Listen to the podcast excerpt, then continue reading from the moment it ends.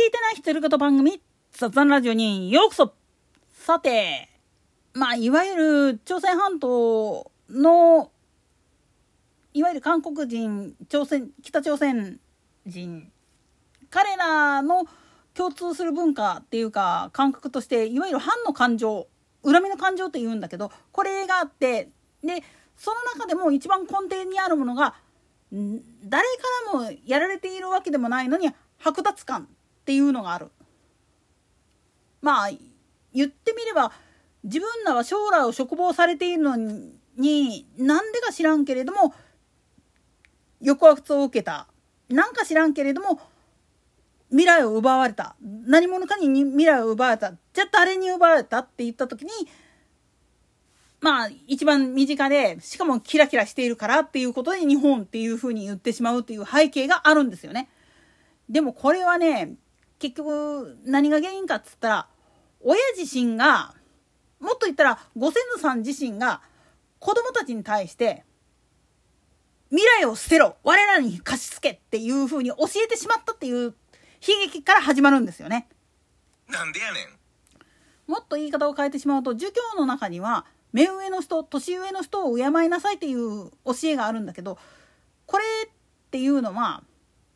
今までまあ言ってみれば自分たちが守ってくれてたのが親であり祖父母でありっていう歴史があるからこその敬いであってもしそうじゃないんであれば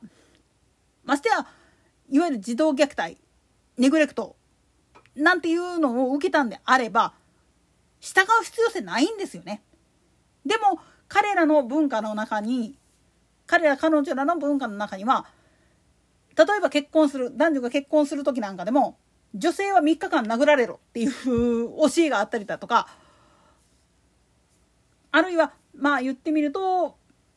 女性はあくまでも男性より地位は下だとかっていう風な考え方がすっごいきついんですよね。でなおかつまあ言ってみれば髪型とかに関しても短く切ってるやつはフェミニストだって言って叩かれるしっていう部分があるんですよね。でもそれって結局は何かっつったらコンプレックスでしかないんですよ。それどころかその剥奪感の一番の根底にあるものは未来を捨てろと親に教えられたっていう恨みでしかない。そしてそれを親にぶつけることができないからどこにぶつけるかっつったら第三者。同世代あるいは年下にの一番弱い立場なやつだから子供であったり女性であったり新商者であったり場合によっては外国人それも一番まあ言ってみれば標的になりやすい日本人の女性っていうのに対してっていう形になってしまうわけなんですよね。まあある意味惨めだしそのコンプレックスっていうのの正体っていうのをちゃんと解いたとしても彼らには理解できないんですよね。なんせ先祖代々からずっとまあ言ってみればそういうふうに抑圧されてきてるっていうかそういう教えで来てるもんだからどうしてもまあ言ってみると日本でまあ平等な形で取り扱ってくれることっていうのはすごく嬉しいんだけれどもそれゆえに何をせんにはいかんのかっていうのがわからないっていうかだからまあ言ってみると本国と同じような横暴な態度をやってしまって海外からポイってされてるっていう現実もあるんですよね。もね本音を言ってしまうとその韓国朝鮮の人たちだけじゃなくていわゆるポリコレ LGBTQ を訴えてるような人たちらにも共通してる部分なんですよ。なんでやねん自分たちが主体になってまあ言ってみると感覚的な均一化単一化っていうのを図ればもっと幸せになれるんじゃないっていうふうに考える人いるけれどもそれどこ軸で喋ってんの？あんたらっていう話なんです。軸がずれてしまったら当然だけれども不平不満は出ます。特に地域格差とかっていうのもあるけれどもこういうのっていうのは結局は何かって言ったら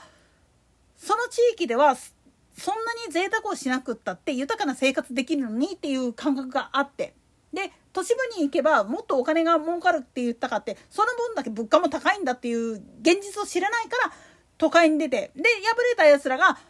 あるいは都会生活もともと都会にいる人間が田舎に憧れを持って移住したはいいけれどもそのしきたりとかそのまあ言ってみれば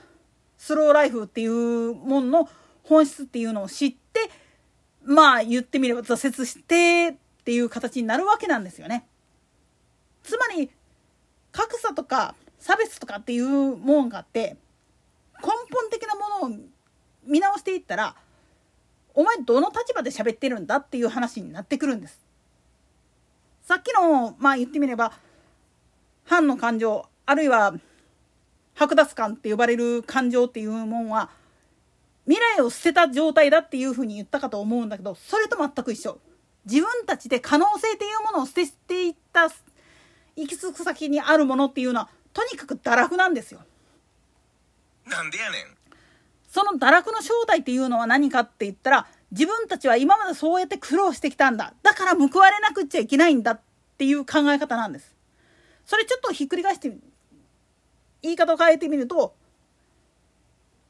それに至るまでに先人たちらはどれだけの犠牲を払ったんだ。で自分たちはそれに見合うだけの犠牲を同じだけ払ってんのかっていうふうに問いただすっていうことがすっごく大事なんですよね。